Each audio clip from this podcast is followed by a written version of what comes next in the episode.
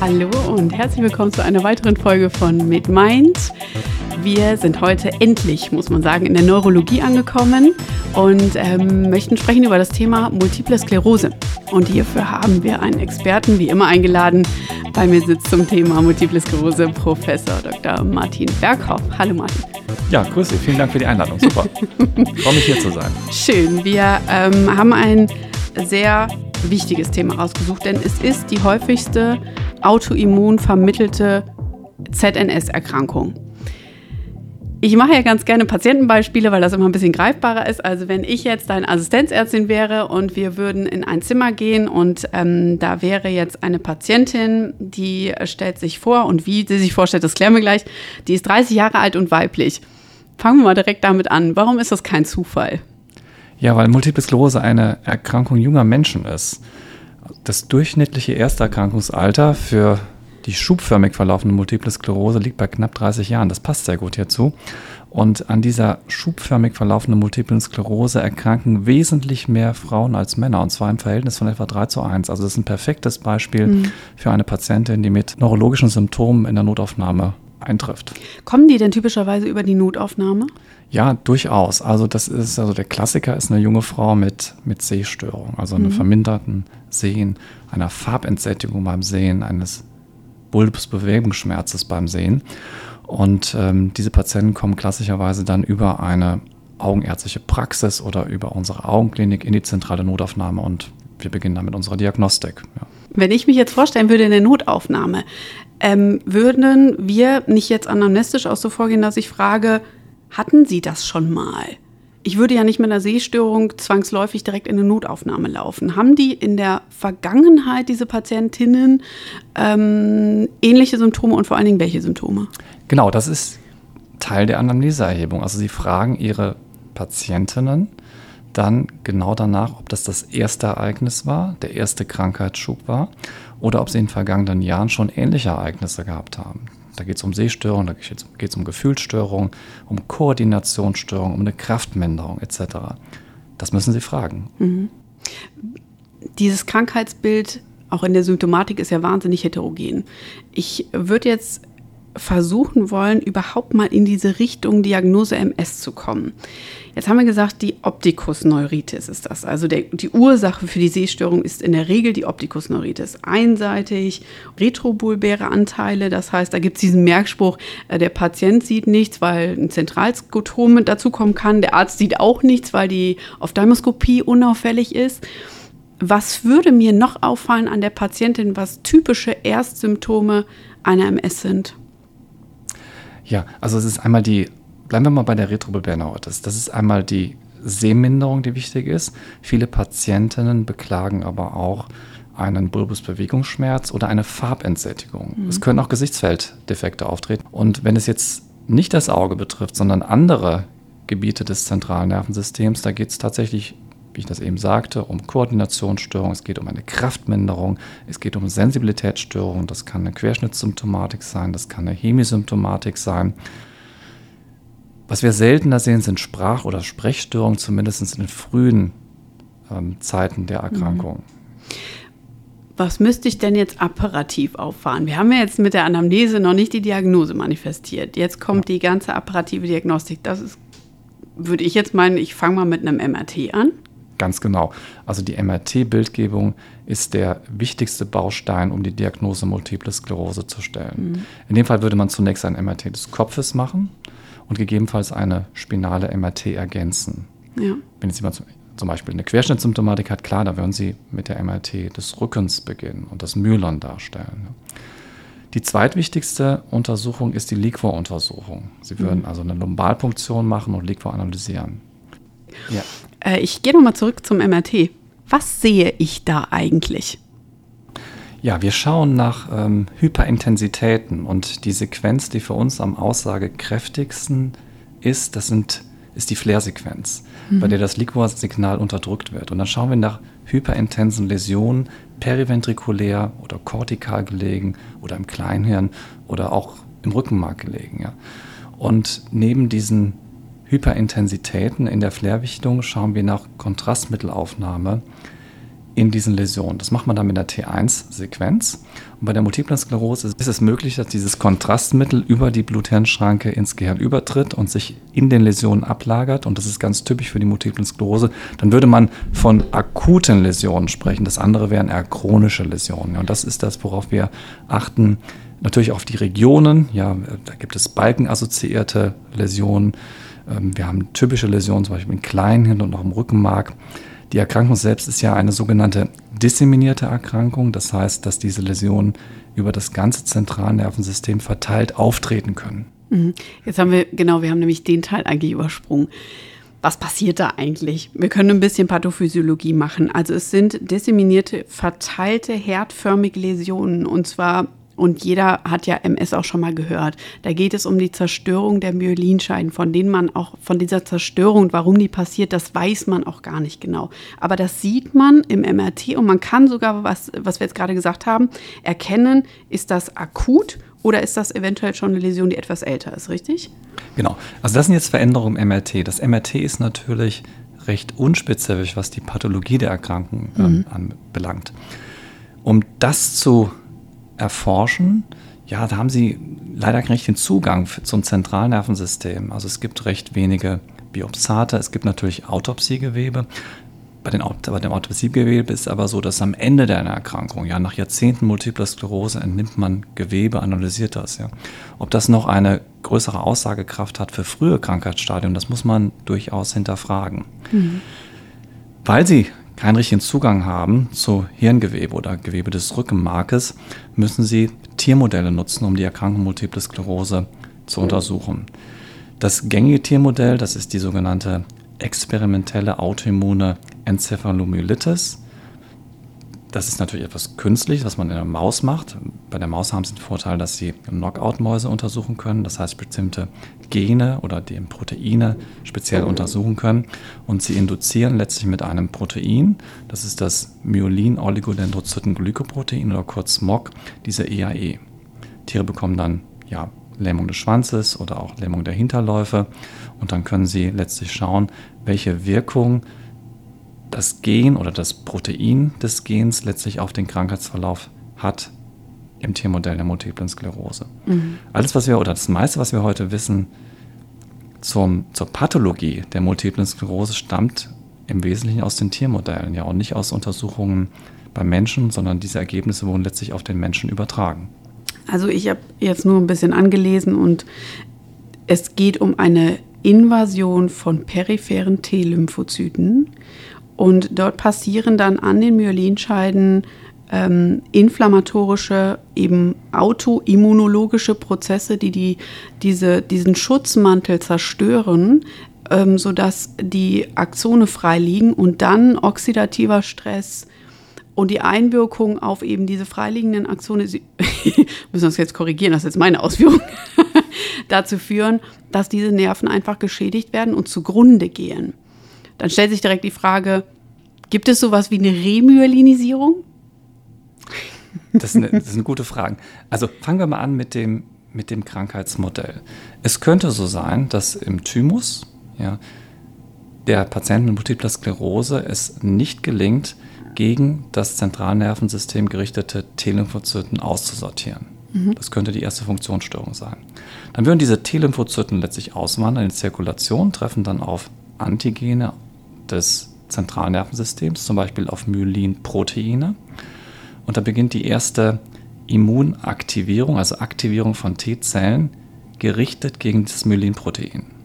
Mhm. Diese aktivierten T-Lymphozyten würden dann über die Blut-Hirn-Schranke ins Zentralnervensystem einwandern, erkennen ja dann im Zentralnervensystem die Myelinproteine, also deren Oberflächenstrukturen, und würden sie bekämpfen.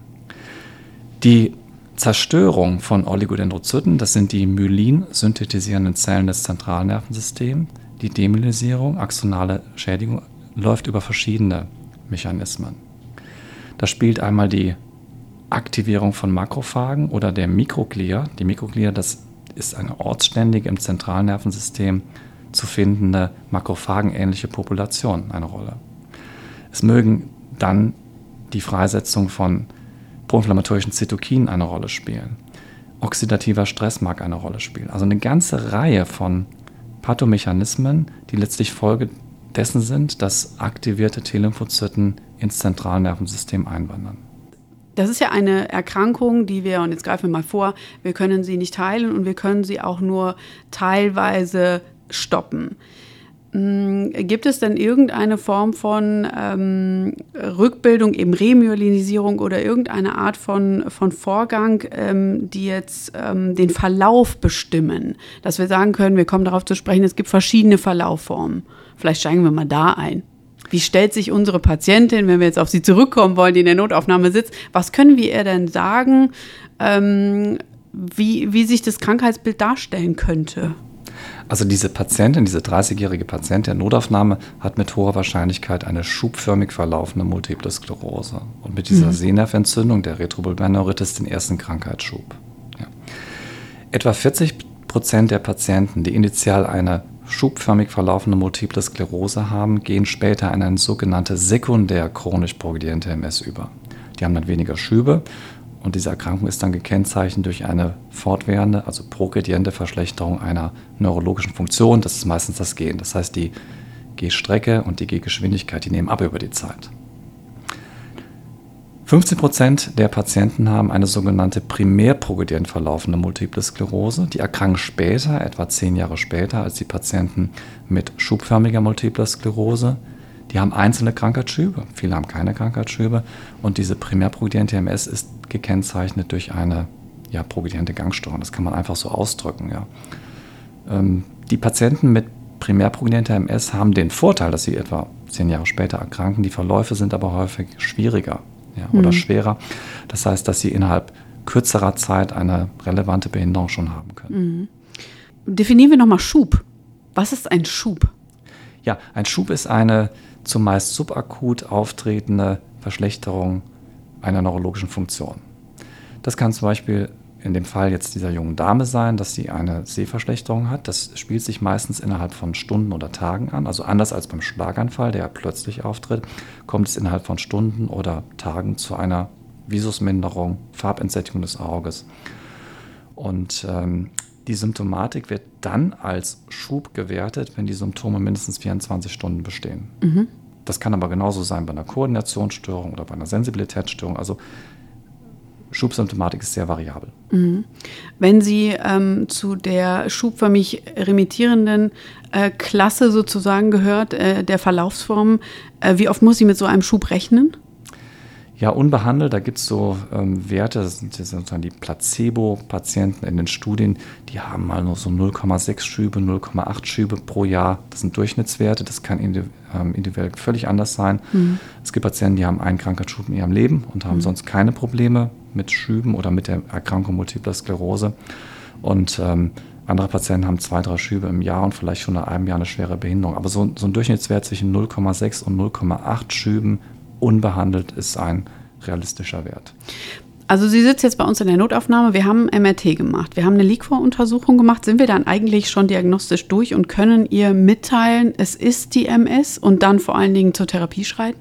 Das sind die wichtigsten Parameter, um die Diagnose einer multiplen Sklerose zu stellen. Es gibt eine Reihe anderer Untersuchungen, laborchemischer Untersuchungen, also nach Autoimmun Laborwerten ANA, ANKA, Interleukin-2-Rezeptor. Da geht es um die Differentialdiagnosen der Multiplen Sklerose. Eine wichtige Differentialdiagnose ist eine verwandte Erkrankung. Das ist die sogenannte Neuromyelitis optica oder Neuromyelitis optica Spektrum-Erkrankungen. Da können Sie ähm, bestimmte Antikörpersuchtests machen gegen Aquaporin 4 oder MOG. Das ist dieses Protein, von dem wir ähm, eben sprachen. Ja, und dann machen wir eine Reihe von elektrophysiologischen Untersuchungen noch, um zu schauen, ob es eine Schädigung der visuellen, der sensiblen oder motorischen Bahnen gibt. Mhm. Aber all diese Untersuchungen sind weniger wichtig, weniger alltagsrelevant als die Anamnese, die körperliche Untersuchung und natürlich die MRT-Untersuchung und Liquor-Untersuchung. Mhm. Was können wir ihr denn jetzt therapeutisch anbieten? Wir haben jetzt gesagt, sie sieht schlechter. Wir müssen aber davon ausgehen, dass sich ihr körperlicher Zustand eben aufgrund der neurologischen Ausfälle ähm, einfach über die Zeit deutlich verschlechtert. Was machen wir mit ihr? Ja, sie hat erstmal einen Krankheitsschub, das heißt, wir müssen erstmal eine Schubtherapie machen. Mhm. Die Patientin bekommt äh, Methylprednisolon intravenös. Wir geben das über drei bis fünf Tage.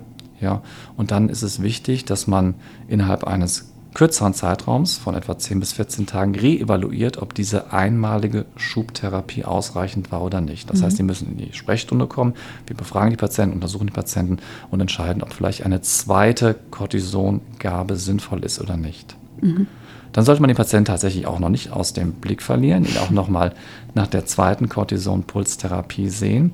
Und wenn nach der zweiten Cortison-Pulstherapie weiterhin relevante Defizite bestehen, ja, zum Beispiel eine Querschnittssymptomatik, eine hochgradige Visusminderung, dann besteht die Option einer sogenannten Plasmapherese, also ein ich sag mal, Dialyseverfahren, mit dem Protein aus dem Serum rausgewaschen wird. Mhm.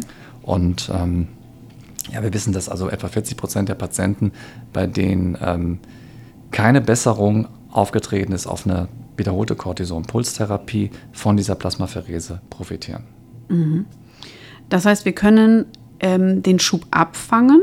Die Patientin würde uns dann relativ symptomgemindert oder arm verlassen und würde sich bei uns auch erst wieder vorstellen, wenn sie den nächsten Schub verzeichnet, ja? Nein, also, das, also das, die, die nächste Vorstellung ist zur Kontrolle, mhm. ob, die, ob die Therapie gewirkt hat oder ja. nicht. Ja? Und ähm, das evaluieren wir. Und dann kommt der nächste Schritt. Und das ist jetzt ein ganz breites ähm, Feld. Da geht es nämlich um die die grundlegende Immuntherapie, die mhm. schubprophylaktische Therapie für diese Patienten. Und da haben wir heute etwa zwölf Substanzen, die wir den Patienten anbieten können, mit unterschiedlichen Wirkpotenzen, mit unterschiedlichen Nebenwirkungen, die man ja berücksichtigen muss. Und ähm, meistens machen wir das so, dass wir den Patienten so zwei oder drei Substanzen im Vergleich vorstellen und dann den Patienten aber mitnehmen in der Therapiefindung, also Shared Decision Making auf Neudeutsch, mhm. ja.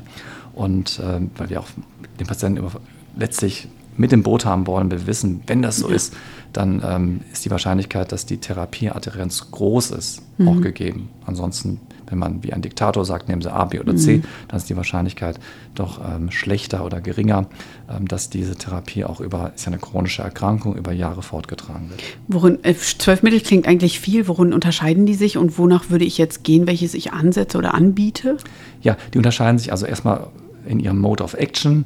Wir haben da Interferone, wir haben bestimmte Proteine, ähm, wie das Glatiramer-Acetat. Es gibt Substanzen, die die Migration von Entzündungszellen ins Gehirn wirken. Wir haben B-Zell-depletierende Substanzen, S1P-Modulatoren. Also das ist ein ganz breites wow. Feld und die unterscheiden sich in ihrem Mode of Action, die unterscheiden sich in ihrer Wirkpotenz auf Krankheitsschübe oder Behinderungsprogression. Die unterscheiden sich auf ja, MRT-Parameter im Gehirn, also auf die Neubildung von Läsionen, auf Kontrastmittel aufnehmende Läsionen. Die unterscheiden sich aber auch in ihren Nebenwirkungen. Mhm. Ja, und leider ist es so, dass es durchaus die wirksameren Substanzen natürlich auch mehr Nebenwirkungen mhm. bringen. Das heißt, wir probieren ein bisschen und bringen aber die, unsere Patientin tatsächlich in einen Zustand, dass sie mit dieser Krankheit, das haben wir schon gesagt, das ist eine chronische Erkrankung, erstmal gut leben kann. Wir fangen die Schübe ab wie müssen wir uns denn eine Prognose für Sie vorstellen? Was können wir ihr denn sagen? Ich, in dem Fall, wenn, wenn mir jemand eine MS diagnostizieren würde, also ich hätte nicht nur Angst, sondern ich würde auch meinen Lebensweg irgendwo ähm, ein bisschen eingeschränkt ähm, betrachten und sagen, habe ich eine verkürzte Lebenszeit? Was kann ich noch? Und vor allen Dingen bin ich irgendwann an den Rollstuhl gekettet. Gibt es da überhaupt eine einheitliche Antwort drauf? Nein, gibt es nicht. Also, das, also die, gerade die Frage nach der Prognose ist sehr, sehr schwierig. Mhm. Also letztlich ist es so, dass die Diagnose durchaus ähm, ja, ein Schlag ins Gesicht sein kann. Also das, mhm. da, da, gibt es ja gerade bei jungen Menschen Planung, was den Beruf oder die Familie ähm, anbelangt und ähm, dann bekommen sie so eine Diagnose gestellt. Ja. Und natürlich haben sie dann Angst und sie, sie möchten wissen, wo stehe ich denn in fünf Jahren, in acht Jahren, in zehn Jahren und ähm, wir haben natürlich Parameter, an denen wir die, die Prognose abschätzen können. Das MRT ist da ganz hilfreich. Wir wissen, wenn wir viele Läsionen haben zu Krankheitsbeginn, ist das prognostisch eher schlecht. Wenn wir wenige Läsionen haben, prognostisch eher günstig. Ja. Aber man kann sich da vertun. Ich bin da sehr, sehr zurückhaltend ja, mit mhm. ähm, der, ähm, dem Stellen einer, einer Prognose, ähm, weil ich auch nicht weil ich nicht in die Situation kommen möchte, dass sagt, ja, Herr Doktor, Sie haben doch gesagt, das ist ja. nicht so schlimm oder das, das, wird viel schlimmer. Also lieber Vorsicht walten lassen, wenn es um das Thema der Prognose geht. Gut ist, dass wir heute hochwirksame Substanzen haben, mit denen wir den Krankheitsverlauf stabilisieren können. Ja. Gerade mit Substanzen wie etwa Natalizumab oder B-Zell-depletierenden Substanzen ist es so, dass ähm, wir unter dieser Medikation nur noch ganz, ganz wenige Krankheitsschübe überhaupt sehen. Mhm. Das war vor 20 Jahren noch völlig anders. Das heißt, ich dürfte von einem relativ normalen Leben ausgehen oder muss man erwähnen an der Stelle, dass am Ende der Krankheitsverlauf einfach wirklich tödlich ist? Also, also man, die meisten Patienten versterben nicht an der Multiplen Sklerose. Mhm. Wir haben aber ein Drittel der Patienten, die schwere Verläufe nehmen. Ja, dann kann das durchaus sein, die rollstuhlpflichtig wären. Aber wir haben ein Drittel Patienten, ja, da spielt die Erkrankung im Alltag keine Rolle. Mhm. Ja, und dann haben wir ein Drittel etwa mit einer mittleren Behinderung, mit einer Gangstörung zum Beispiel, die kommen aber in aller Regel noch gut zurecht. Und ein Drittel der Patienten, wo es leider nicht gut läuft. Ja, und das, die müssen wir einfangen Wichtig noch zu erwähnen wäre, dass wir noch keine guten Substanzen haben für die Therapie der progredienten Multiplen Sklerose. Ja. Mhm. Und da reden wir auch über einen relevanten Anteil von Patienten. Und diese Verschlechterung der, G der Gehfähigkeit über Monate oder Jahre, das können wir noch nicht richtig einfangen. Ich denke, wir haben es gut angerissen. Das Feld der Multiplen Sklerose. Es ist, es ist eine wahnsinnig komplexe Erkrankung und Neurologie sowieso äh, ist ein komplexes Feld. Ähm, vielen Dank, Martin, für deine Zeit und deine Kompetenz und ähm, danke an alle, die zuhören. und bis bald. Tschüss. Ja, vielen Dank. Bis bald. Tschüss.